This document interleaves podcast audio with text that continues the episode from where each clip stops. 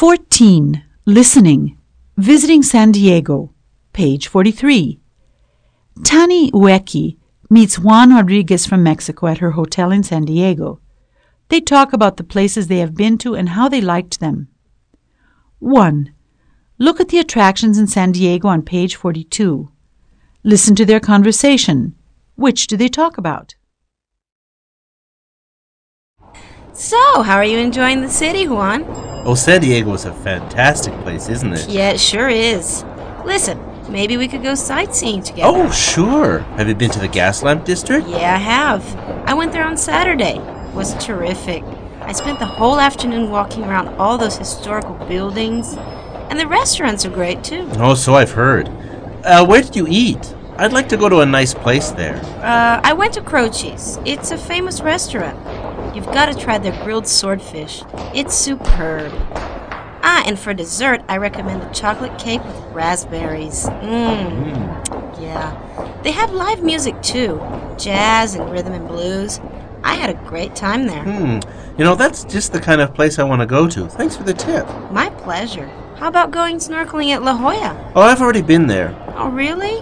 And how was that? It was incredible. Really beautiful.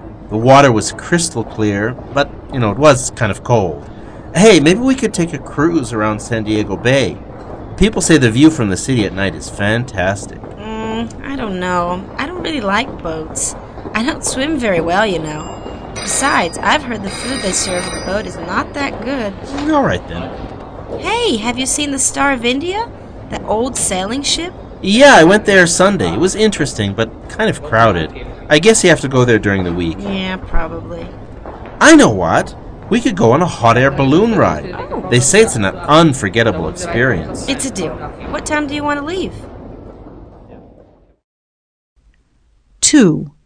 Listen to their conversation again. Write down two or three adjectives they use to express their opinion about the places they have been to. So, how are you enjoying the city, Juan? Oh, San Diego is a fantastic place, isn't it? Yeah, it sure is. Listen, maybe we could go sightseeing together. Oh, sure. Have you been to the Gaslamp District? Yeah, I have. I went there on Saturday. It was terrific. I spent the whole afternoon walking around all those historical buildings, and the restaurants are great too. Oh, so I've heard. Uh, where did you eat? I'd like to go to a nice place there. Uh, I went to Croce's. It's a famous restaurant. You've got to try their grilled swordfish. It's superb. Ah, and for dessert, I recommend the chocolate cake with raspberries. Mmm. Yeah. They have live music too jazz and rhythm and blues. I had a great time there. Hmm. You know, that's just the kind of place I want to go to. Thanks for the tip. My pleasure. How about going snorkeling at La Jolla? Oh, I've already been there. Oh, really? And how was that? It was incredible. Really beautiful. The water was crystal clear, but, you know, it was kind of cold. Hey, maybe we could take a cruise around San Diego Bay.